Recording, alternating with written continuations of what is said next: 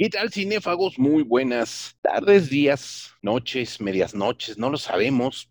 Es la costumbre de saludar siempre de manera muy correcta, aunque esto no aplica porque este podcast lo pueden estar escuchando en el momento en que mejor les convenga o mejor les complazca. Para nosotros es un gusto recibirlos. Yo soy José Luis Ortega y es un placer de verdad compartir micrófono con mi querido Marco González Ambriz. ¿Cómo estás? Eh, muy bien, muy bien, eh, muy contento de estar aquí. Nada más que sí tienes razón, lo pueden oír cuando quieran, pero pues ojalá que lo escuchen eh, rápido cuando salga, porque estamos hablando de un evento de Feratum que inicia pues justamente hoy, jueves 18, y que va a estar por lo menos la programación en línea, porque ya sabemos que los festivales ya son todos híbridos, hasta el 25. Entonces, para que tengan tiempo, pues, de eh, escuchar nuestros comentarios, nuestras recomendaciones y ver las películas, pues mejor que sea antes y no después. Eso sí, tienes toda la razón. Por lo regular, por lo regular nuestros programas son más atemporales, pero este sí que tiene una vigencia, por lo que bien dice Marco. Estamos celebrando, y digo estamos porque en realidad eh, el Festival eh, Internacional de Cine Fantástico Feratum siempre, siempre nos ha recibido de muy buena manera a Cinefagia. En algunas ocasiones hemos tenido participaciones de distintas formas. Tanto Marco como un servidor hemos sido jurados en distintas ocasiones. Es decir, para nosotros Feratum es nuestra casa. Ahora con la particularidad, como bien comenta Marco, de que esta edición es una edición híbrida por las razones que todo mundo conoce y no vamos a repetir. Y en ese sentido nos ofrece un fin de semana presencial en la sede de Pátzcuaro el 19 y 20 de noviembre, es decir, este fin de semana. Si tienen oportunidad de lanzarse a Pátzcuaro, que aparte está precioso y pueden pasar a Janitzio y tener un fin de semana verdaderamente eh, padre, pueden asomarse también al Festival Feratum en pantalla grande pero hay que decirlo, Marco, el grueso de la programación, lo más interesante de la programación, lo pueden ver online totalmente gratuito en Filming Latino. Nada más es cuestión de que abran su cuenta, una cuenta gratuita, y pueden acceder del 18, es decir, a partir de hoy y hasta el 25 de noviembre a un montón de películas que poco a poco iremos, iremos eh, eh, comentando, Marco, y sin más, sin más ni más, pues te cedo la palabra no vamos a irnos por orden de exhibición porque se abren todas al mismo tiempo, así es que arráncate con la que prefieras. Bueno, aclarar también desde el principio que estamos grabando esto sin haber visto todas las películas, ¿no? Este, evidentemente, pues algunas son premieres, eh, no se han exhibido en México, otras han estado en festivales, hemos tenido chance de verlas por ahí. Entonces vamos a comentar algunas un poquito más en detalle y otras pues más por encimita. Eh, una que vamos a comentar pues justamente por encimita porque es la Premier Mundial eh, y es el sábado me parece. En Pátzcuaro es Karen la posesión de Henry Bedwell. De Henry Bedwell hablamos un poco cuando hablamos del cine mexicano contemporáneo, ¿no? el cine de terror, de Más Negro que la Noche, de Forward, etcétera. Eh, pues de esta película, que pues, yo he visto solamente el tráiler, pues que podemos decir que es una película de, posesiones, de exorcismos, parece ser, este, eh, pues con, por lo que se ve, muy buena manufactura, eh, con fotografía de Junichiro Hayashi, el director de fotografía de películas clásicas japonesas como El Aro o Dark Water, eh, con un buen diseño de producción, se ve que le metió un dinero, un buen elenco. Mi única duda es sobre el tema, ¿no? Este tema de la posesión demoníaca y el exorcismo. Eh, yo he mencionado ya en otras ocasiones que me parece un tema que a lo mejor ya no da para tanto. Eh, creo que de hecho El Exorcista, la película que inaugura el género, lo hizo tan bien que es muy difícil encontrar como que otros este, aristas, otros matices, ¿no? Eh, bueno, esperemos que eh, no sea el caso con Karen La Posesión, que seguramente aparte se va a estrenar comercialmente eh, ya después y estar en más salas. y bueno, esperamos, ¿no? Conociendo a Henry Bedwell, que sí es un entusiasta del género, eso nos, nos consta porque lo conocemos personalmente. Digo, más allá de que creo que a ninguno de los dos más negro que la noche nos gusta mucho, pero es alguien que sí se entusiasma por el género. Entonces, bueno, pensando en eso, eh, vamos a dar el beneficio de la duda a Karen La Posesión. Sí, Karen, es una película que le traigo muchas ganas. Este, creo que ya tú bien sabes, Marco, que las de terror mexicanas son casi casi una obligación eh, para mí. Efectivamente, creo que Henry eh, tiene buen ojo, sabe poner la cámara y creo que creo que le falta dar como un brinco un poco más personal a sus películas, ¿no? Eh, realmente más negro que la noche, creo que no, no era un proyecto que tendría que haber hecho. Yo sé que es un entusiasta, yo sé que estuvo involucrado.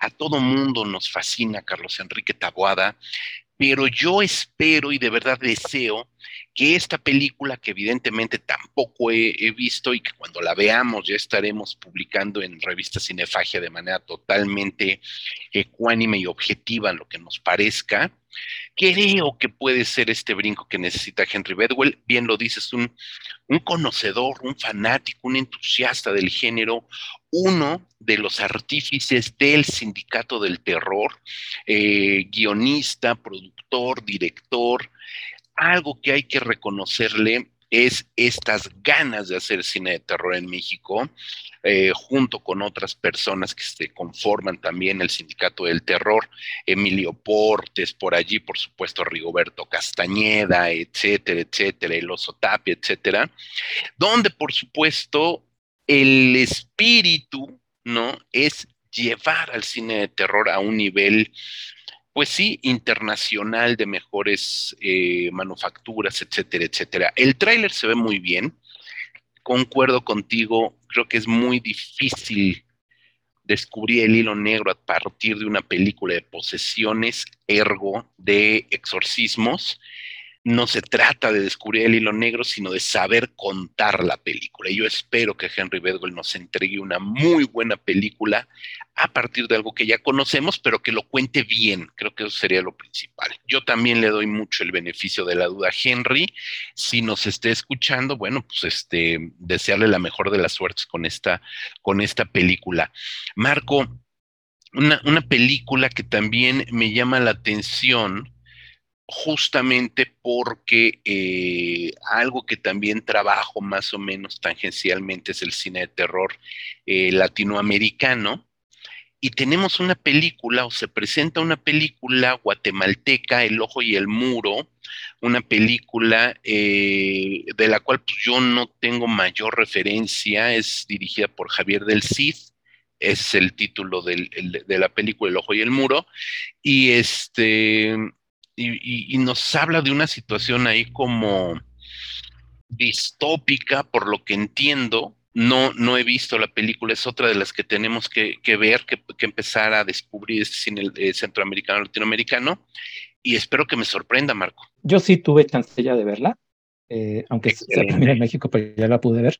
Mira, es una película guatemalteca, como dices, pero parece más bien película latinoamericana, porque tiene participación de actores de varios países es un poco raro porque sí oyes el acento de actores mexicanos y argentinos y eh, guatemaltecos y por ahí como peruanos, es una mezcla un poco rara, eh, pero mira, tiene el mérito la película, primero de aventarse a hacer ciencia ficción, el título se refiere, y aparte ciencia ficción con un eh, como componente muy contemporáneo, como de, de temas vigentes, se refiere el ojo y el muro a que las ciudades, digamos, este, hay una división social todavía más marcada que los muros separan pues a las zonas ricas este, y, poderosas en toda Latinoamérica de las favelas, ¿no? O sea, de las ciudades perdidas.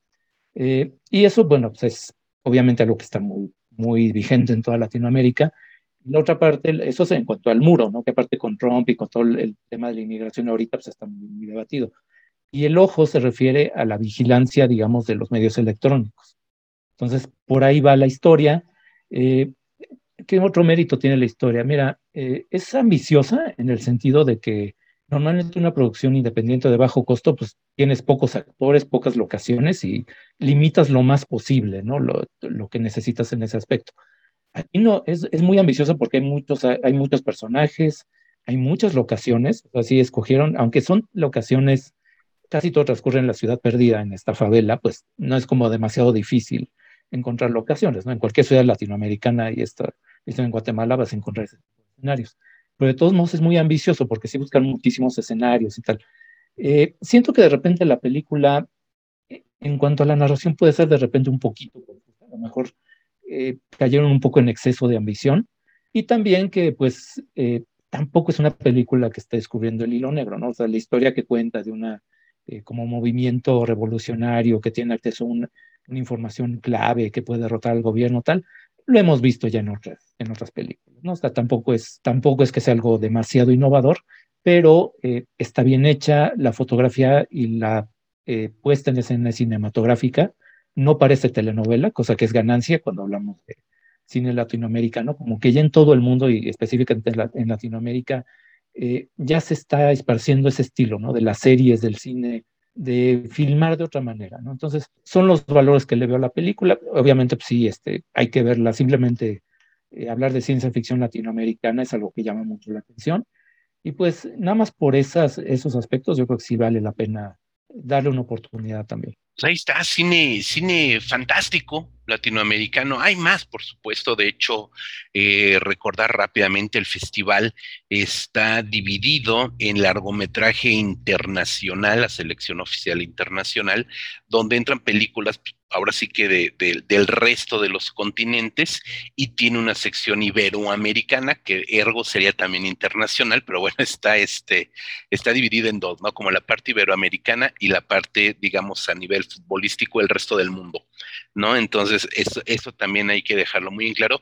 Y hay también una competencia mexicana que luchan, compiten por eh, una estatuilla que a mí me fascina, que es la Alucarda, una estatuilla preciosa que, otorgan a la mejor película mexicana. Ahorita vamos a entrar con, más películas mexicanas. Karim fue, fue como la película que además es gala inaugural, eh, sí, como gala inaugural, etcétera, etcétera, ¿no? Entonces hay que, hay que irnos este, despacito. ¿Qué otra película este, nos recomendarías, Marco? Eh, bueno, de las galas, eh, aunque esta no la he visto, pero se ve interesante, pues hay que mencionar Hotel Poseidón, es de un un cineasta belga, es decir, de Bélgica, no, no piensen mal, que se llama Steph Lernus y que es director teatral, curiosamente. Y de hecho, viendo el, el tráiler, que es lo único que he visto, me da mucho la impresión que es como una mezcla entre Gaspar Noé y el Jodorowsky de la época de Fando y Liz, porque al ser director teatral tiene como este recurso muy como etnográfico. No sé de qué va la historia, más, de, más que la descripción, ¿no? La sinopsis que dice que es una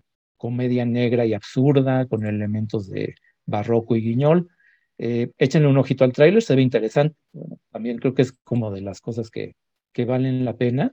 Y, mira, antes de seguir, sí quiero hacer un comentario de que en general de lo que he podido ver, de las cinco o seis películas que he podido ver, incluyendo otras que estaban ya en otros festivales, me parece que trae buen nivel este año. ¿eh? Feratum, este, eh, creo que a lo mejor los que nunca le hayan entrado al festival por esta cuestión de que antes se hacía únicamente en Tulpujagua o en, o en Pátzcuaro, yo sí les recomendaría que lo vean, ¿no? Que aprovechen que están en línea que la van a poder ver en todo el país. Porque para ver este tipo de cosas, ¿no? Hotel Poseidón, una propuesta que a lo mejor no encajaría en otros festivales más eh, que se enfocan más al terror. Eso también me gusta de Feratum, que te incluye no solamente terror, sino que es fantasía, ciencia ficción, y eso incluye cosas muy surrealistas y muy experimentales. Eso es muy importante siempre cuando vas a un festival, pues buscas diversidad, buscas variedad, aun cuando sea un festival de cine fantástico, pues buscas tener mucha variedad. Em, te, doy segunda con, el tema porque eh, una de las películas que está en competencia internacional es un mockumentary, un falso documental canadiense pero que retoma una anécdota que tiene que ver directamente con México y con la lucha libre mexicana. La película se llama Operación Luchador. Es una película que es, eh, hasta donde tengo entendido, es ópera prima de Alain Vecina en cuanto a este estilo de cine. Él es un documentalista, es un, un cineasta que ha realizado documental documental serio, documental, documental, pues, para que se entienda la, la expresión, y de hecho documentales este, históricos, algunos de ellos, documental histórico. Aquí Alain Vecina nos va a presentar un falso documental que tiene una anécdota, una premisa hilarante. Un luchador mexicano, un ídolo de la lucha libre mexicana, se va a enfrentar ni más ni menos que al Tercer Reich y va a luchar en contra de Hitler y en contra del nazismo. Es delirante, pero además la película justamente está narrada a manera de, eh, de estos documentales que buscan explorar, que buscan hurgar en eh, la vida y en la obra de un personaje. No es netamente un biopic, no es una biopic, sino que buscan hurgar en la vida de un personaje. Y en este caso, a partir de testimonios, tanto de historiadores como de colegas de la lucha libre, como incluso de familiares del personaje, nos narra la historia de este luchador mexicano que es, que es reclutado por la inteligencia estadounidense para convertirse en un espía al servicio del gobierno estadounidense y lo mandan directamente al frente de batalla. Es una película, por supuesto, que juega con material de stock. Hay que tomar en cuenta que Alan Vecina es eh, documentalista y documentalista de archivo. Entonces tenemos mucho material real de archivo, material de Hitler, material de la Segunda Guerra Mundial, material de Leni Riefenstahl, porque además se le ocurre a Alan Vecina establecer un romance entre Leni Riefenstahl, esta gran cineasta, una de las pioneras grandes cineastas eh, mujeres, por supuesto vinculada al gobierno nazi, era una de las grandes documentalistas del cine alemán, con este eh, luchador mexicano.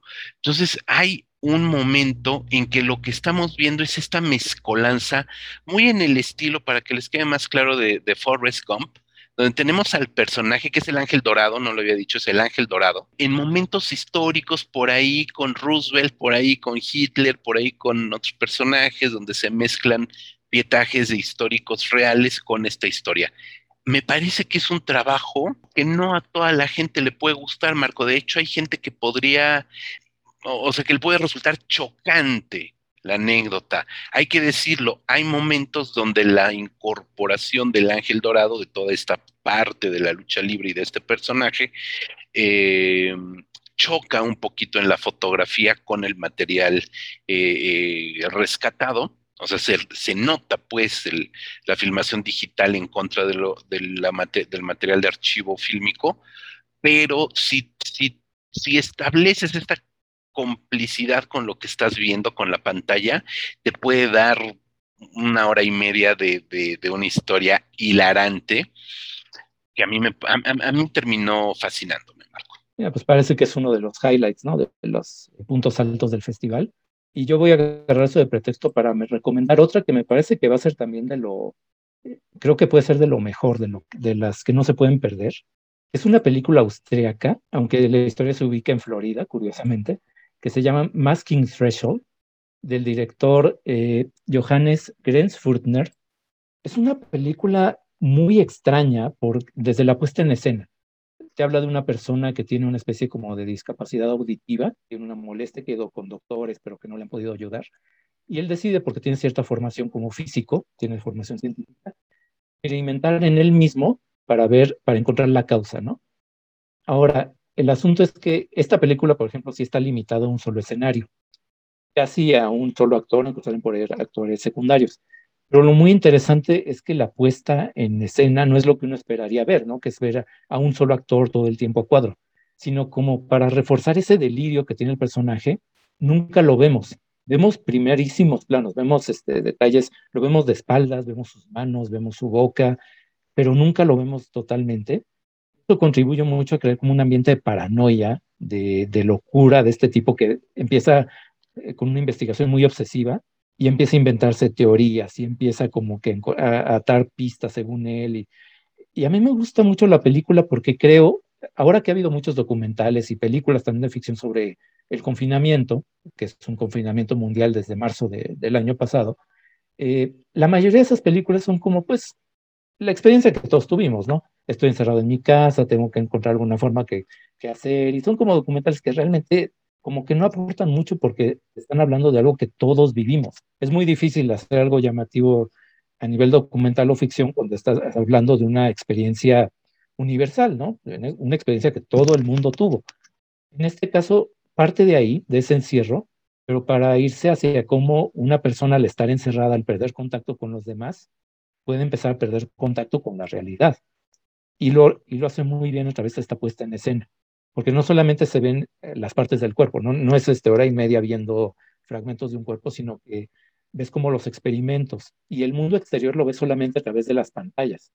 Cuando le habla a su mamá, pues es la pantalla celular, cuando habla, este, eh, menciona, por ejemplo, no, tuve que salir a tal, se ve pero la, la, imagen de Google Maps, por ejemplo. Y eso hace muy interesante la puesta en escena. Eh, también es una película poco convencional, no crean que van a ver una película de terror común y corriente, aunque sí eventualmente llega, digamos, al, horror, pero a mí es una película que me gustó mucho por la propuesta. Es una propuesta arriesgada que podría ser fácilmente algo agobiante, algo así muy aburrido, pero creo que está muy bien manejado. Y esto de que la película sea austríaca, pero esté todo ambientado en, en Orlando, bueno, es que también aprovecha justamente que al no salir del cuarto, pues puedes eh, ubicarla donde quieras, ¿no? Es que me parece muy interesante ese aspecto de la película. Y aparte también, volviendo a lo mismo, muy vigente, muy, este, muy de esta época.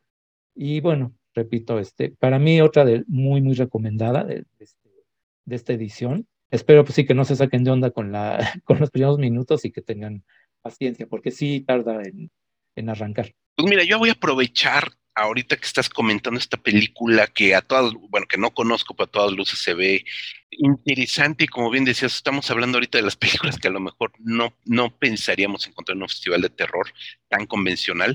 Aprovecho, aprovecho para darle todo el crédito que se merece a nuestra queridísima amiga Naura Broquet, que es la directora de programación del Feratum Film Festival, por supuesto Miguel Marín, Miguel Ángel Marín, que es el director general del festival, pero en específico a Naura Broquet, que es una programadora de primerísimo nivel, que es actriz, productora, escritora, este, y por supuesto una cinéfila, y, que, tiene un muy buen ojo para el cine, no solo para el cine de terror, Marco, tú lo sabes, es una chica con estudios en cinematografía en, en, Francia, es decir, es una chica muy preparada, que por supuesto tiene toda una formación académica, pero que su gusto por el cine de terror la lleva a ver otro tipo de cine de terror no tan convencional y encontrarlo, buscarlo y traerlo a México. Ah, claro, ahorita estamos hablando de eh, traerlo en línea, no quiere decir que sea más fácil, la gestión es exactamente la misma o peor, sobre todo porque muchos directores no quieren todavía lanzar sus películas si no es en theatrical, entonces tiene que hacer una doble labor de convencimiento para traer estas películas que son verdaderamente eh, eh, eh, difíciles de ver si no son en estos festivales, mi querido Marco. Este, pues desde acá un saludo a Naura Broquet. Fíjate que ahora sí que en contrapropuesta, a lo mejor pingponeando un poquito no lo que se van a encontrar. Hay otra película mexicana eh, reciente que es Mírame, una película que es una ópera prima mexicana, es una ópera prima de eh, Pavel Cantú. Es una película uh, mucho más clásica en el sentido de que nos, nos acerca de alguna manera al terror gótico, si lo podemos definir de alguna manera, es una historia de fantasma. Al decir gótico, evidentemente la mente nos lleva a pensar en fantasmagorías. Si es el caso, nos habla la historia de un chico, de un joven, eh, de un adolescente, un adolescente todavía no es joven, joven sino adolescente, eh, Lalo, que pierde a su papá. Esto no, no es spoiler, pues es apenas los inicios de la película, es enviado, porque no tiene, no tiene más familia, y es enviado a vivir con su abuela, una abuela a la que no conoce, que es Dolores Heredia, además hay que, hay que decirlo, es Dolores Heredia, está filmada en Xochimilco, lo cual a mí me parece que también es muy interesante rescatar estos pueblos mágicos que tenemos dentro de la Ciudad de México, rescatar estos escenarios naturales. Xochimilco es un lugar de leyendas, de fantasmagorías, de mucha tradición. este, donde cada año se celebra la muerte de muchas maneras, lamentablemente mucha gente ha perdido la vida justo en esas celebraciones. Entonces hay un aura muy mística, muy, muy siniestra, si quieres llamarlo así también en Xochimilco, y creo que aprovechan llevando a la película. Es una película modesta, es una película, por supuesto, de eh, fantasmagorías, es una película donde este, obviamente el chico tendrá que eh, descubrir qué es lo que pasa con estos fantasmas, qué es lo que pasa con estas situaciones, eh, va, a, entablar también una relación, no diría que amorosa, pasional, porque, pero es como el descubrimiento del primer amor, del amor naif con una chica que, que no se llama, le dicen Rana, este, que eh, también nos va a presentar un poquito como, como esta historia este, de coming of age a la mexicana, coming of age, Xochimilca en el mejor de los términos, en el mejor de los sentidos, enmarcada en una historia de terror gótico, que me parece que es una película mexicana eh, que, puede gustar, puede gustar. Eh, eh, se exhibido, se exhibió en Macabro, hay que decirlo, se exhibió en Macabro, ahora se exhibe en Feratum, lo cual me parece muy interesante que estas películas mexicanas tengan vida festivalera. Nos habla, por supuesto, de que hay eh, de que no hay resentimientos de que esta película ya estuvo en un festival y ahora no puede estar por lo mismo en el mío, sino que hay esta hermandad entre Macabro, entre Feratum, para privilegiar la exhibición de estas películas mexicanas. Y yo creo, Marco, no sé si, si viste esta peli, que es de las películas que sí puede tener un buen camino comercial. Una película en ese sentido clásica, canónica, y por lo mismo puede puede verse beneficiada en, pantallas. Sí, eh, sí la pude ver justamente en Macabro. Y sí, como dices, es una película de un corte a lo mejor más comercial, bueno, mucho más comercial de varias de las que hemos mencionado. Eh, los muy puristas dirán, bueno, es que también es como muy tradicional porque es una historia de fantasmas eh, que de repente recuerda, ahora que hablamos de, de, del Aro y Darkwater, como que ese tipo, de repente tiene ciertos ecos, ¿no? De esas historias japonesas, pero está bien llevada la historia, ¿no? Y simplemente ubicarla en Xochimilco creo que sí le da un, un plus y, te habla de lo que se podría hacer más eh, seguido, con más frecuencia, si los directores, si hubiera como que más voluntad de los directores mexicanos por contar historias de terror y ubicarlas bien en la realidad, ¿no? En, en la realidad que todos conocemos. Eh, a propósito de eso, pues voy a seguir con otra que los dos vimos. Este, de hecho, vimos en primero una función este, especial porque el director Polo Laborde pues, nos invitó a verla cuando todavía faltaba, este, tenía detalles todavía de audio y corrección de color, pero bueno, nos invitó a verla para, entre otras personas, no fuimos nada más nosotros para tener una primera impresión, eh, que es la película Expira, es una película que, digamos que pertenece al slasher, este subgénero del terror, porque tiene ahí, este, bueno, con influencia del giallo, estamos, está como entre las dos influencias, y que toca el tema de los feminicidios. Directamente, ese es como el tema principal de la película, ¿no? Em, creo que es como el, mérito que tiene es ese, ¿no? De que afrontar directamente un tema que, eh, bueno, ahorita creo que con la pandemia como que se bajó un poco el nivel del debate pero en 2018, 2019, el tema de los feminicidios y de las violencias machistas y con todas las marchas que multitudinarias que había también en la ciudad, era un tema muy, muy eh, candente, ¿no? Y que era, aparte, este, era casi como un terreno minado el Día de la Mujer, ¿no? Por ejemplo, ya no sabías ni, en redes sociales ya no querías ni, uno como hombre no quería postear nada porque no sabías, este, eh, no querías ni ni declararte, eh, ni, ni mencionar, vaya, no quieres decir nada porque no sabías cómo alguien lo podía tomar, ¿no? Entonces, bueno, le reconozco a Polo Laborde aventarse a hacer un tema, este, pues, espinoso eh, sobre esto, enmarcarlo aparte en un, en un género que de repente se considera, no sé si justamente o no misógino, como el slasher, pero ponerlo en ese marco, este, pues creo que vale, es, es meritorio. Ahora, eh, hay asuntos como de la de la realización, ¿no? Hay, algunos diálogos que a mí no me convencen tanto. Hay una parte, por ejemplo, que tiene que ver con el teatro y la representación teatral, que creo que por ahí a lo mejor le pudo haber sacado más jugo. Eh, son cosas que yo preferiría desarrollar más a fondo en un texto y, también decírselas directamente a Polo, ¿no? Porque no he tenido chance de hablar con él.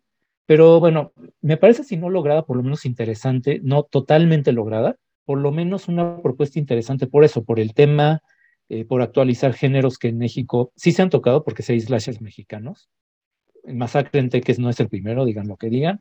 Eh, pero bueno, retomar ese género en México con el tema, un tema polémico, creo que es valioso. Uy, Masacre en Teques, ah, ¿quién se acuerda de Masacre en Teques? ¿No? Se acabó de filmar. Ya no me acuerdo, por lo que vimos fue un, un rough cut también, este, eh, un work in progress de, Masacre en Teques, no tengo ni la menor idea. Si alguien sabe que nos escriba. Si no, pues tampoco es que nos vaya a quitar eh, mucho, mucho el sueño. Mira, Polo Laborde, ¿qué podemos decir de Polo Laborde que no, que no hayamos dicho ya en más de una ocasión? Para empezar, que es un muy buen amigo de todos nosotros, de todos los que hacemos cinefagia, que tiene él, por supuesto, y su productor Roberto Trujillo, tienen siempre la, enorme bondad de, de, dejarnos ver sus películas antes de que estén terminadas para, no porque vayan a hacer lo que nosotros les digamos, pero simplemente porque, por compartir y todo, ¿no?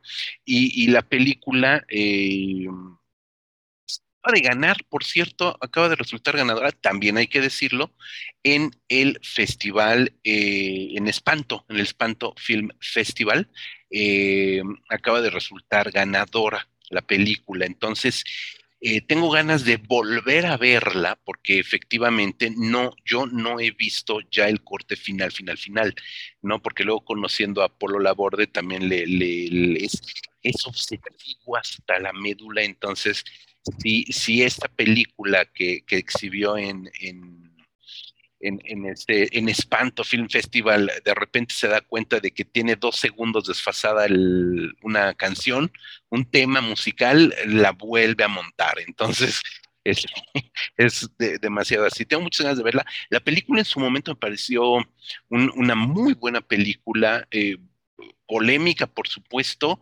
pero no, ¿cómo decirlo? No shock value no shock value. Creo que eh, Polo va más allá del shock value y sí permite dialogar con la película, entonces ahora valdrá la pena verla nuevamente y por supuesto, por supuesto, platicarla después con, con Polo, con, con el propio Polo Labor de Roberto Trujillo, ¿no?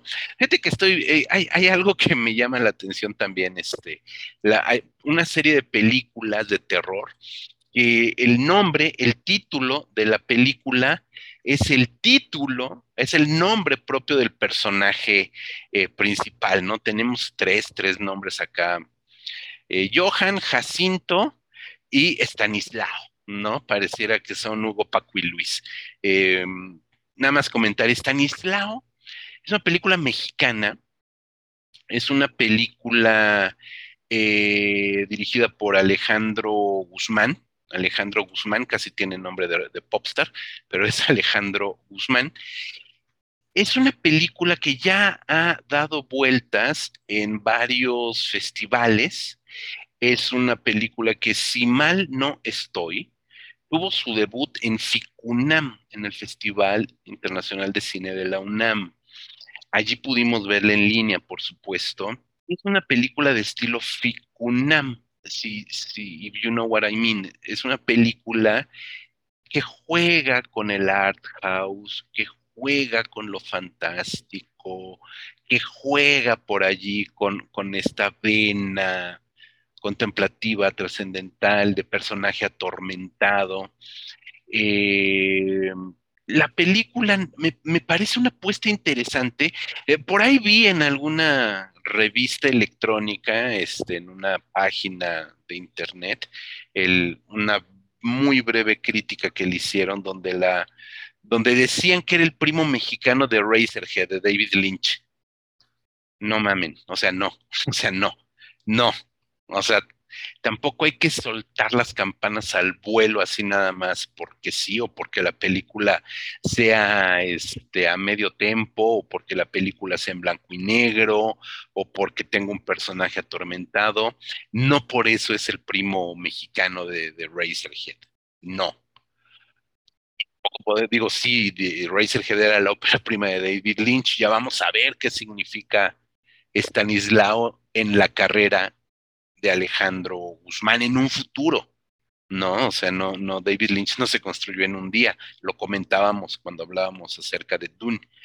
Eh, en ese sentido, es una película que hay que ver, sí, me parece que es una película que hay que ver, es una película interesante, es una película, sí, en blanco y negro, es una película donde el personaje tiene ahí una serie de obsesiones extrañas, donde dialoga, literal, dialoga con un ente muy extraño, pues un pajarraco ahí medio raro, este, que por supuesto tiene un trasfondo de una disfunción familiar que brota tras el fallecimiento de la, de la madre de familia y eso pues, va a traer no solamente la debacle del personaje Stanislao, sino por supuesto va a permitirnos asomar a una familia total, totalmente disfuncional, frustrada, rota, fragmentada, etcétera, etcétera. En lugar de llevar eso por el lado del melodrama más convencional o más mexicano, más propio del, del, de este género que tenemos en el gen mexicano, que es el melodrama, decide llevarlo por el lado fantástico, se vale, por supuesto que se vale, es una película que también ha estado rondando en varios festivales y que ahora pues tenemos ya una nueva oportunidad de ver en Feratum. Hay que verla y hay que juzgarla para entender a estos nuevos cineastas o esta nueva corriente que busca crear, y eso me parece muy válido, eso sí que lo defiendo y me parece válido, buscar estas aproximaciones art house en México. Eso sí se lo aplaudo y hay que dejar que el tiempo hable de su director y de esta película. Eh, Stanislao yo no la he visto, bueno, voy a aprovechar ahora que va a estar disponible. Pero ya que mencionabas estas películas con un nombre propio, voy a mencionar otra, una española, eh, una película gallega, de hecho, de Javi Camino. Es una película que se llama Jacinto. Y, ahora que mencionas esto de que no se va por el melodrama, bueno, Jacinto es una película que si estuviera contada con otro tono, sería un drama rural. Y un drama rural parecido, por ejemplo, a Los Santos Inocentes, que es uno de los grandes clásicos del cine español. Eh, es una película que te habla de pues, personas marginadas en, esa zona de España, pero que sí tiene una, una influencia muy fuerte del cine de género.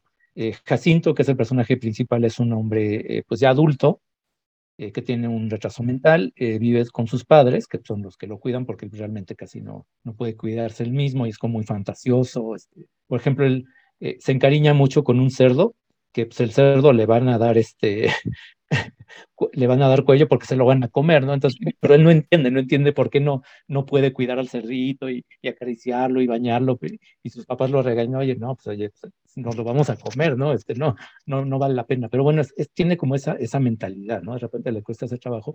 Y lo interesante de la película es que el drama empieza cuando llegan dos black metaleras, que una es, es originaria de la región y tiene una amiga alemana también que conoció en Suecia, eh, que llegan a instalarse en la casa de junto, ¿no? Que es como la casa de los papás que regresa esta chava ahí con ellos. Entonces toca el tema del metal y uno em, ve el inicio de la película y piensa, ah, esto ya, ya sé por dónde va, va a ser este, el conflicto cultural, este, estas chavas las van a ver que así como la superstición de la gente va a ser que las vean como hechiceras, magia negra, tal. Pero no va por ahí, es lo interesante, ¿no? Por eso mencioné yo, que es más bien como el drama rural. Eh, los personajes resulta que no se pueden catalogar tan fácilmente. Son personajes más complicados de lo que parecen. Lo que parece que va a ser ese conflicto entre los eh, nuevos vecinos, pues resulta que de repente se empiezan a llevar bien. Este, entonces, eh, como que te plantea ciertas cosas al principio. Incluso puedes pensar por cómo llegan las dos chavas y que todos el mundo la ven así como seres raros. Puedes pensar que la película se va a ir por el rape and revenge, ¿no? Este, por este subgénero. Y tampoco se va por ahí. Entonces, creo que es, es interesante una película, pues sí, eh, digo, a lo mejor no, no tan llamativa visualmente como otras que hemos mencionado, es como más eh, convencional, pero bien hecha, bien hecha, este, eh, nunca se hace aburrida la trama, nunca se le se confunde el director con demasiadas subtramas, demasiados personajes, tiene buen ritmo la película, aunque sí es un poco lenta porque es como, digamos, un tiempo rural, los pueblos tienen como que un ritmo de vida más lento, eh, sin que sea aburrida, y es una buena propuesta, ¿no? Pues, digo, incluso por el elemento esto de la música, ¿no? Este, tener como personajes a dos este, músicos de black metal, pues eh, ahora que justamente hablábamos de este Lords of Chaos, estas películas, pues creo que le da, le da un, un, este, un atractivo adicional. ¿no? Eh, igual, a lo mejor no, yo no la pondría al nivel de la otra que mencioné de Masking Treasure, pero Jacinto me parece también una buena opción este, de, para para ver algo aparte regional, porque los diálogos están en gallego. Son de esas apuestas extrañas. Mira, estoy navegando un poquito, soy totalmente sincero, ya nada más para completar eh, las películas que tienen nombre propio. Eh, Johan, una película eh, que es una coproducción entre España, Argentina e Italia, y que es la ópera prima de un catalán. Ahorita estamos hablando de un gallego, ahorita vamos a hablar de, de un catalán. Eh, Santiago Tamagnoñez, supongo que se pronunciará Tamagnoñe o algo así, no, la verdad lo desconozco. La anécdota hasta donde el propio, hay una entrevista muy buena por ahí con él y en este sitio de cine latinoamericano, cine de género latinoamericano, hay también información de la película. Este nos habla de un trabajo escolar, de un ejercicio escolar donde el director este chico siendo todavía estudiante, crea la anécdota de un personaje que se despierta sin recuerdos y a partir de eso crea una pequeña historia. De ese trabajo surge ya el guion a posteriori de este largometraje, que según el propio director es una especie de homenaje al expresionismo alemán. Los estilos que se ven de la película, pues sí, nos habla mucho del estilo, el tráiler mismo de la película, un pequeño teaser tráiler habla también de lo mismo. Eh, es una película en blanco y negro, es una película que tiene unos encuadres muy simétricos, que parece estar también ahí a mi tempo en lo que vemos el, teaser tráiler, y pues también parece que es de estas apuestas interesantes. Se llama Johan, es lo decíamos, una coproducción entre Argentina, España e Italia, y algo que me llama la atención justamente es cómo se está buscando también regresar un poquito a los clásicos, ¿no? Creo que eso también es interesante. Y en estos momentos hacer una revisión del expresionismo alemán me parece también este, arriesgado. Habrá que ver ya la película en su total en tu total este, plenitud, ¿no? A ver qué, qué nos propone este chico Tamagnone, ¿no? A ver en esta película. Ahí están Johan, Jacinto. Y nos seguimos con... Con La Mancha Negra, eh, que no he visto tampoco, digo, también es de las... Pero justamente ahora que hablaba del drama rural, también tiene mucho que ver, esta se ve que es más seria, ¿no? Parece que es más seria. Porque aparte Jacinto tiene rasgos de humor, se me pasó mencionarlo, pero sí tiene por ahí rasgos de humor, este, bastante marcados y que aligeran pues el, drama. Eh, por lo que veo, por lo que se ve en el tráiler y la descripción, La Mancha Negra, que es de una película de Enrique García, como que no, como que sí se va mucho más a este, sobre todo la relación con la iglesia, que sabemos que en España pues, es una cuestión, siempre ha sido muy, eh, muy difícil, ¿no? En ciertos aspectos, una, em, siempre ha habido como que, bueno, para muchos rayando en el fanatismo, pero para otros también es una cuestión de defender las tradiciones. Y por lo que se ve, parece, o por lo menos me parece que es un drama de época, por una familia que llega a su, al pueblo, donde tiene ahí un familiares, una casa de campo, pero hay un problema con la herencia porque parece que el cura del pueblo, el sacerdote, como que quiere su parte, si no es que se la quiere agandallar, ¿no? Y de ahí se deriva, parece, toda una historia, un, un drama que, bueno, pues habrá que ver, ¿no? También habrá que, que eh, esta, pues, obviamente de las que tenemos pendientes.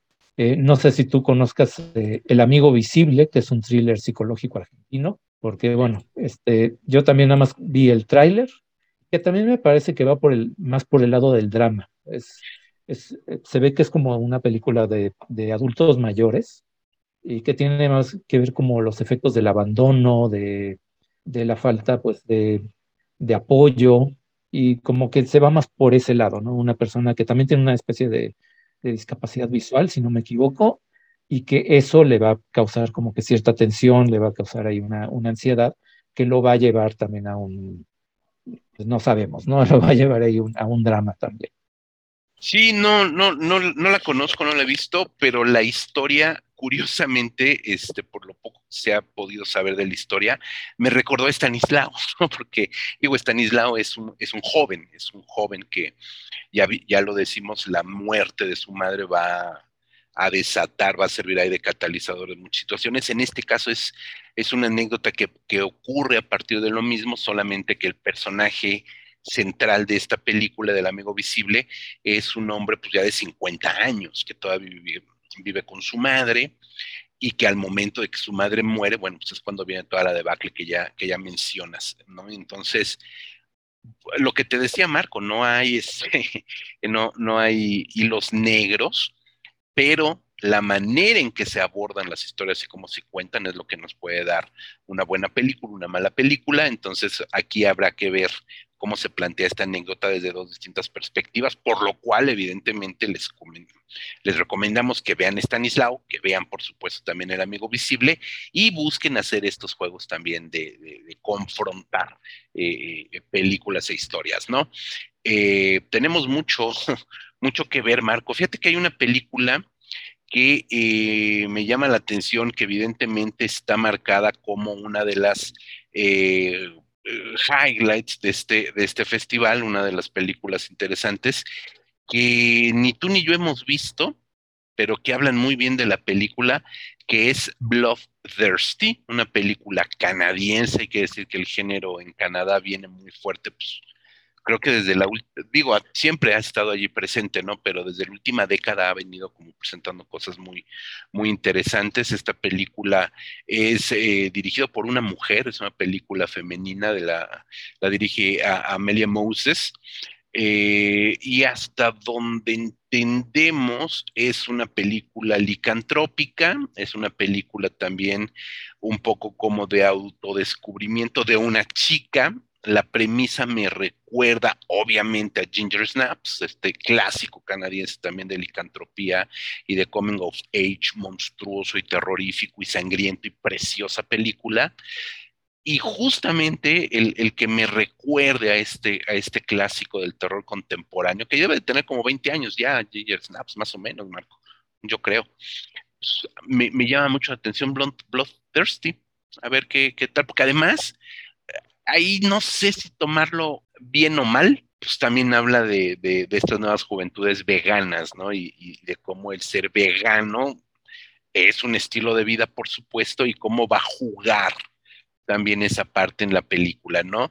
Si va por el lado de lo correctamente, de lo políticamente correcto y de este, de estos pontificados pro veganistas y etcétera, etcétera, a lo mejor la película termina no siendo tan afortunada si lo toma desde un punto de vista más este, eh, crítico, ¿no? Definitivamente, no que estemos en contra del veganismo, ni mucho menos, pero si lo plasma de una forma crítica interesante, que resulte interesante como punto de partida, creo que puede ser una película importante, interesante, Bloodthirsty.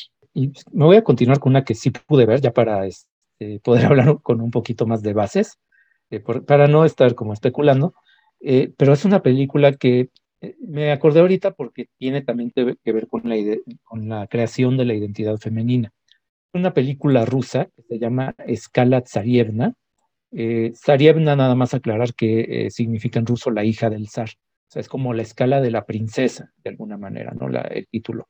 es una película que sí entra totalmente en este gama surrealista que mencionábamos, que digamos que es una película fantástica, pero en el sentido más, como más amplio del término, ¿no? Porque tiene más que ver con los sueños, con la mitología, con el folclore.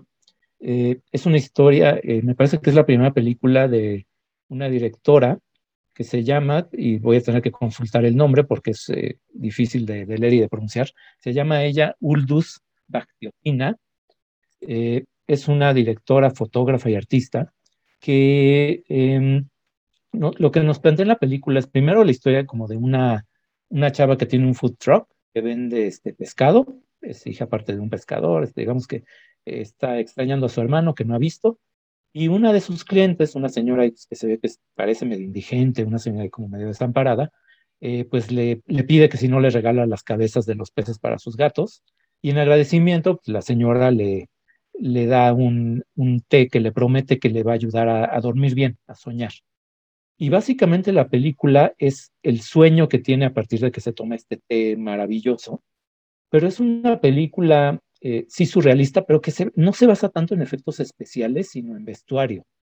Es también como muy teatral en ese aspecto la película, es, eh, pero además es que no, no porque esté hecha con pocos recursos es, es plana o aburrida o no es vistosa, al contrario, está tan cuidado el vestuario está tan cuidada las, las coreografías y lo que pasa en la película, que lo hace visualmente muy atractiva. Digo, aunque uno de repente no entienda muy bien de qué va por las referencias culturales o incluso por el hecho, bueno, pues uno como hombre no tiene la misma experiencia de vida, digamos, de, de una mujer que a lo mejor va a entender otras cosas, pero es una película también bastante atractiva, muy extraña, muy, este, Patti Chapoy diría interesante pero extraña, o sea, como muy este, de ese tipo, así muy, muy estrafalaria y tal. Eh, a los que les gusta el cine experimental creo que les va, le van a, a, disfrutar bastante. Y en todo caso es una película cortita porque dura como una hora y cuarto, entonces tampoco le, si le dedican tiempo, tampoco digan, crean que se van a tener que aventar este, tres horas como estas películas filipinas de Lab Díaz, ¿no? Que hay películas hasta de ocho horas y cosas así. Bueno, está, uno está cortita, está rara, eh, no es de ninguna manera una película convencional, ni de terror, ni de fantasía, ni nada, pero pues si quieren algo diferente, pues la pueden, la pueden checar. Y aparte, pues tiene este componente de lo femenino, ¿no? Pues que creo que también es como algo que está muy... Eh, se repite mucho porque también ya es cada vez más común y qué bueno ver a directoras ya tomando ese papel. Y el cine femenino visto, el cine fantástico de terror femenino visto desde el, desde el punto de una mujer cineasta cambia muchas veces la, la, perspectiva de una manera muy interesante. Este, yo debo reconocer que eh, el resto de las películas, pues obviamente tengo que verlas, ya no hay otra que pueda yo comentar en el sentido de haberla visto. Eh, hay otras películas, si me permites eh, nada más comentar títulos, Marco, no sé, si tú tienes alguna otra que hayas visto, por favor, adelante. Yo, yo ya no marco adelante, por favor. Bueno, déjame comentar un par. Una que, bueno, que también es muy original, una película brasileña y que creo que es la, la última que nos falta de la sección iberoamericana, que es Carro Rey. En inglés es King Car, que es una mezcla bastante rara entre ¿cómo decirlo?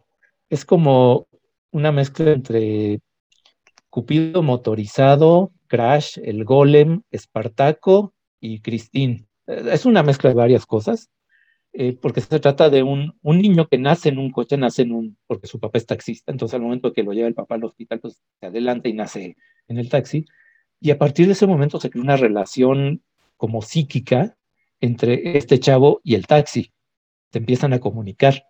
Entonces ahí se crea toda una historia ahí como de, pues sí, una relación que al principio parece que como se ve ir por el lado de Christine, o sea, de la obsesión del coche y demás, pero después le empieza a meter la directora, porque también es directora Renata Piñeiro, se llama, eh, le mete este componente social como de la lucha de clases, de, de la chatarrización de los vehículos, ¿no? Que pues hay muchas propuestas de, de, con el pretexto de la contaminación y eso, pues de eliminar coches viejos, ¿no? Que sabemos que mucha gente no tiene los recursos para comprarse un coche nuevo. Entonces, ese tema lo mete en la película, mete el tema también como de lo tecnológico, es como una especie de cyberpunk, y tiene un montón de elementos que le hace una película pues bastante original, eh, divertida también, porque también tiene rasgos, no de una comedia, digamos, burda, desaforada, pero la, la mezcla de cosas raras la hace también bastante entretenida. Tiene música electrónica, tiene tiene, tiene cosas este, bastante interesantes.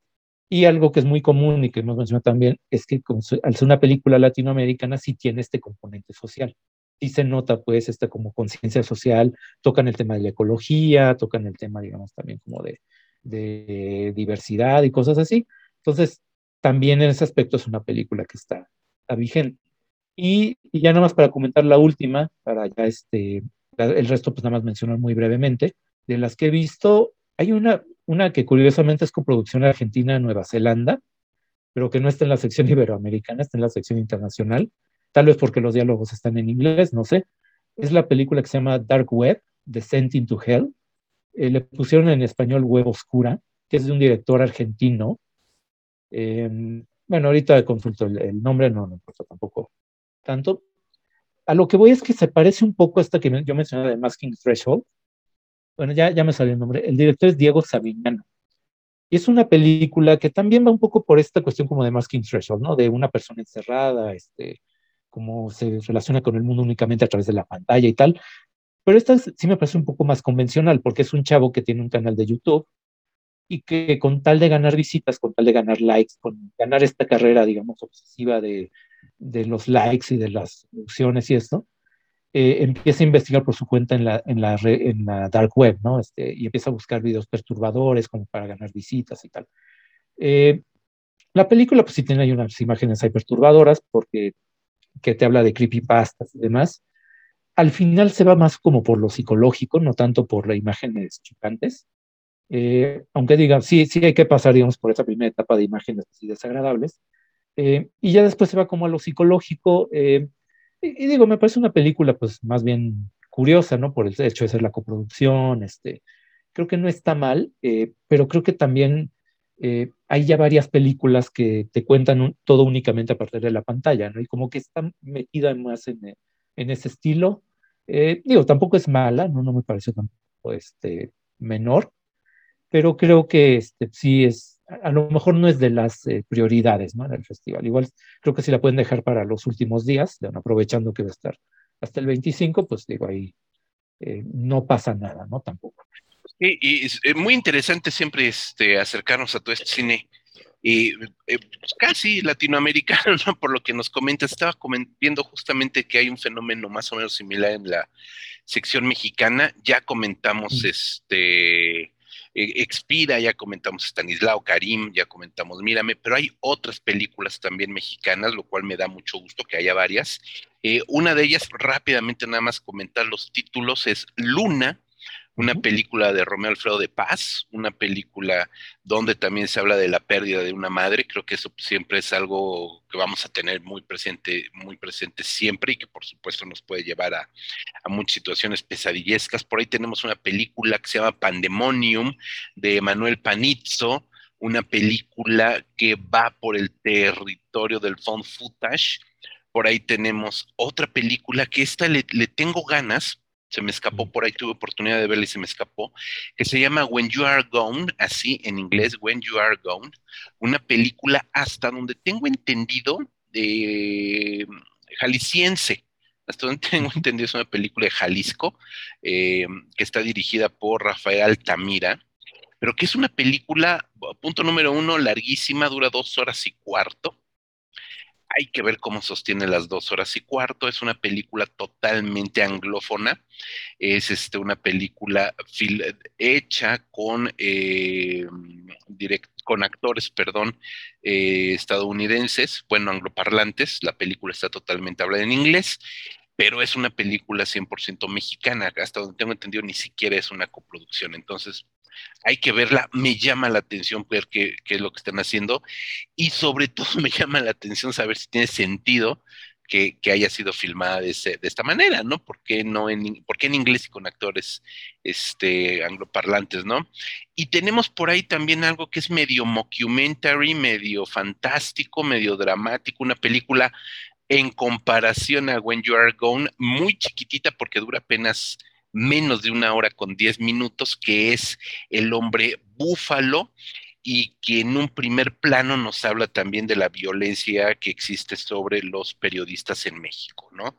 Que eso pues también podría resultar interesante, por lo menos así lo, trata la, anécdota, ¿no? Esta es una película de David Torres, que pues habría que, echarle un ojito también para completar, por supuesto, el recorrido por las películas mexicanas, Marco.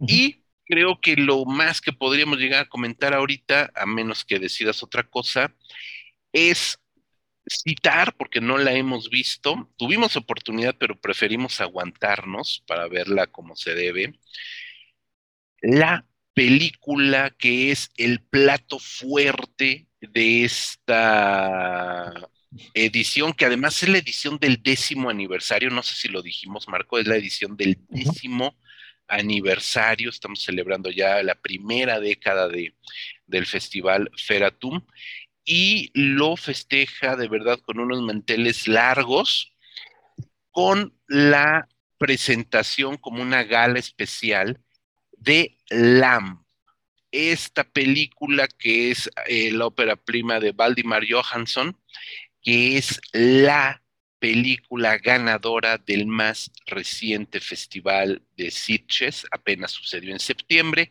Entonces es una película muy nueva, una película que se estrenó de hecho en el Festival de Cannes y allí fue galardonada también, tuvo un premio eh, importante ahí esta película Lamb en el Festival de Cannes, luego pasa al Festival de Sitges donde se lleva el premio a la película, a la mejor película, ¿no? El premio principal del Festival de Sitges, película protagonizada por Numi Rapas, que es esta actriz que vimos la chica del dragón tatuado, me parece, ¿no? También, etcétera, etcétera, ¿no? Eh, o actriz nórdica que la vimos dar el brinco a los Estados Unidos en la serie Prometeo, etcétera, etcétera, etcétera, ¿no?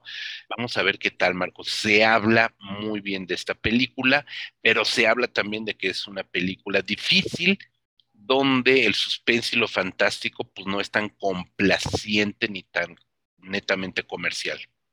A ver qué sucede. Sí, se dice, bueno, porque aparte es la misma distribuidora, ¿no? Es muy de este estilo de A24, le dedicamos un podcast, pues, a esa compañía, entonces, pues ya sabemos, ¿no? Es, cine de terror, pero con un estilo más, más art house, más eh, ambicioso. Eh, y sí, bueno, no la hemos visto todavía, eh, pero mira, se nos pasó mencionar una que muy poco conocida ya para, para concluir, pero es que también está en festivales pero asiáticos. Una que se llama Tiong Baru Social Club, una película de Singapur que me llama mucho la atención porque es más bien comedia, es una sátira social por lo que vi y el tráiler se ve bastante interesante. Eh, una sátira social de cómo la gente, la presión social y las redes sociales te hacen como que modificar el comportamiento. Bueno, en China, de hecho, hay una propuesta y creo que ya la están poniendo en práctica de una especie de puntaje de que si te portas bien, el gobierno te recompensa con puntos eh, y si te portas mal, este, te limitan tus libertades, ¿no? Entonces creo que creo que va por ahí, porque la película, al ser de Singapur, pues está muy, muy consciente el, el director Bi Tiam Tan, pero estarlo pronunciando bien, y aparte, bueno, si le echan un ojo al tráiler, creo que también les van a dar ganas de, ver la película, porque tiene un estilo visual bastante parecido al de Wes Anderson. Muy colorido, muy este, pues sí, muy vistoso, en apariencia muy ligero, pero eh, a mí se me antoja bastante verla por, por estas, este aspecto de que puede tener por ahí un, como que un contenido más, más sólido, ¿no? Este, es, es otra de las que yo tengo ahí anotadas como prioridad. Y bueno, Ay, y mira, antes de que se me pase, hay que mencionar que también hay cortometrajes. Yo creo que ya, ya sería para concluir, sobre todo porque uno de los cortometrajes en la sección mexicana es de un amigo nuestro, que es este Carlos Meléndez. El cortometraje se llama Hambre, que es su trabajo más reciente. Y Carlos, bueno, colaboró bueno, nosotros colaboramos con él en Para Cinema, este programa sobre cine de terror. Él ya tiene varios cortometrajes, tiene un par de largos también. Eh, bueno, un largo y unos por ahí videohomes, a lo mejor él se enoja si menciona los videohomes, pero pues ni modo, pero también él los hizo. Eh, entonces, este, yo por lo menos ese corto, el de hambre, pues sí, este, no se olviden los cortometrajes, vean por lo menos ese y pues échenle un ojo a otros por ahí que también se ven, se ven interesantes. Algunos ya los he visto, pero ya no los vamos a comentar para no, ya no extendernos tanto. Pero sí, no, no olvidar que tiene también otras secciones y tiene por ahí una, una película animada que no he visto tampoco una película experimental irlandesa que se llama Autumnal Sleeps, que ya la vi y está, pues, es cine experimental, está bastante rara. Eh, el pretexto para ponerla en Feratum creo que se trata, en teoría, de un científico loco que hace experimentos, aunque esa es la descripción, ¿no? Digo, ya sabemos que el cine vanguardista, te pueden decir que se trata de eso, que se trata de la poesía italiana del Renacimiento y, y es lo mismo, ¿no? Porque son imágenes ahí, este, medio inconexas. Pero bueno, si les gusta el cine experimental, la pueden checar, no pasa nada. Sí, sí, sí, y bueno, justo, justo lo que comentabas de la parte de cortometraje, hay que reconocer también el gran esfuerzo que hace Feratum por difundir, el, no solamente difundirlo, exhibiéndolo, sino produciéndolo, eh, a partir del el Rally Feratum 60, que se lleva a cabo unas, pues, unos meses, dos, tres meses antes de que sea el festival. Se abre una convocatoria, se seleccionan proyectos y se filman los proyectos en Tlalpujagua y ahora también en Pátzcuaro, ¿no? Como locaciones para presentar historias de terror eh, realizadas en tiempo récord, ¿no? Por un grupo de, por, por, el equipo de producción que, que represente al corto. Hay algunos interesantes, en especial hay uno que, que, me gustó mucho, Tekenchu, Tekenchu, que es un, este, un folk horror que ahorita está muy en boga, muy de moda el folk horror, pues esa es una buena aproximación al folk horror made in México en apenas un cuarto de hora. Vean no solamente Tekenchu, sino el resto de los de los cortometrajes de Rally Feratum. Y bueno, también este, comentar que habrá algunas este, actividades, eh, ¿cómo decirlo?, de, forma, de formación. Eh, hay un taller de producción y distribución, eh, donde uno de los, de los panelistas va a ser Daniel de la Vega, que es productor del Blood Window Forum, Javier Fernández, que es el coordinador de industria del Blood Window, que es este, este mercado que se, este, se especializa en el pitching y la difusión de los proyectos de cine fantástico, de cine de terror. Y por ahí una gran amiga también de revista Cinefagia, que es Sandra Becerril, va a estar presentando su más reciente novela, El silencio de todos los muertos, ¿no? Entonces, no solamente hay exhibición, también hay labores formativas muy importantes. Pues nada más el dato duro, Marco, este, hay un total de 105 títulos, sumando cortometrajes y largometrajes, 105 filmes, 48 de ellos son mexicanos, entre cortos y largos, hay que decirlo. Pero son 48 filmes mexicanos que están aquí en Feratum, lo cual me parece que es importantísimo para la industria del cine de terror, cine fantástico mexicano. Ya lo hablamos, hay películas de muchos países, Canadá, Rusia, Islandia, Bélgica, Austria, Singapur, lo acabas de comentar, Sudamérica, por supuesto, España, Iberoamérica, pues también. Eh, hay una película de Kazajistán por ahí, de Estados Unidos, Irán, es decir, hay mucho, mucho que ver. Acuérdense bien, no lo pierdan de vista. Si van a Pátzcuaro el 19 y el 20, y si no, a partir de hoy, 18 y hasta el 25 en Filmin Latino, ahí lo pueden encontrar totalmente online y totalmente gratuito. Pues ahora sí, como creo que ya con esto nos despedimos, este, ya este fue un... Porque aparte pues también queremos ver las películas que nos faltan, si están disponibles a partir de hoy. Entonces, bueno, pues los dejamos nada más con la invitación, eh, bueno, de mi parte, a que visiten la página, porque además vamos a estar publicando reseñas de estas películas. Eh, revistacinefagia.com, desde 2003 estamos en línea, pues ahí dando lata. Eh, no solamente cine de terror y fantástico, sino de todo. Que también nos sigan en redes sociales, eh, Cinefagia México en Facebook y en Instagram, Rep Cinefagia en Twitter. Tenemos el canal de YouTube, suscríbanse también y pongan la campanita. Eh, también, bueno, el podcast, este podcast lo pueden oír en varias plataformas, incluyendo iTunes, Spotify, Himalaya, Amazon Music, etc. Y pues ya los otros anuncios ya te los dejo a ti. No, pues muchísimas gracias, como siempre, www.revistacinefagia.com, ya lo acaba de decir Marco, en esta ocasión también les recomendamos que entren a www.feratumfilmfest.com, feratumfilmfest.com, ahí van a encontrar, entrando, entrando, van a encontrar la programación, los pósters de cada una de las películas, le dan clic y ahí van a encontrar... Eh, la sinopsis, las fotos, el tráiler y bien importante, el link a Filmin Latino para que puedan ver estas películas. Mi querido Marco González Ambriz, muchísimas gracias. Por acá le mandamos un saludo también a Rodrigo Vidal, que no nos pudo acompañar el día de hoy, eh, pero no importa, no somos rencorosos y también les recomendamos que escuchen Puros Cuentos, el podcast hermano de Revista Cinefagia, donde hablan acerca de cómics, literatura, música y todos, todos los gustos de la ñoñada. Ahí los van a encontrar en puros cuentos y también busquen por ahí el podcast de Nerdología, eh, y si no lo pueden escuchar en vivo los lunes, me parece que sale en Radio IPN con Rodrigo Vidal como conductor. Lo pueden encontrar también en, eh, supongo que en Spotify, la verdad es que no sé en dónde está, pero pues ahí lo buscan el, el podcast de Nerdología www.revistinefagia.com Marco, yo soy José Luis Ortega, muchísimas gracias, hasta la siguiente semana.